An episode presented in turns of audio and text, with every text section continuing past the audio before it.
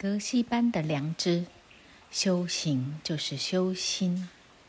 有一次，许多有学问的僧众及学者，包括晚年的格西班，被邀请到西藏南部遍游地方的一户富贵人家修法，并接受供养。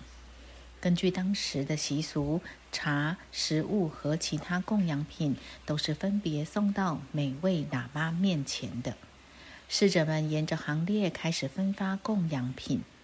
格西班依长幼顺序坐在僧众的队列中间。他注意到正在分配的酸乳酪是用上等的原料做成的，他怕轮到他时已经没有了。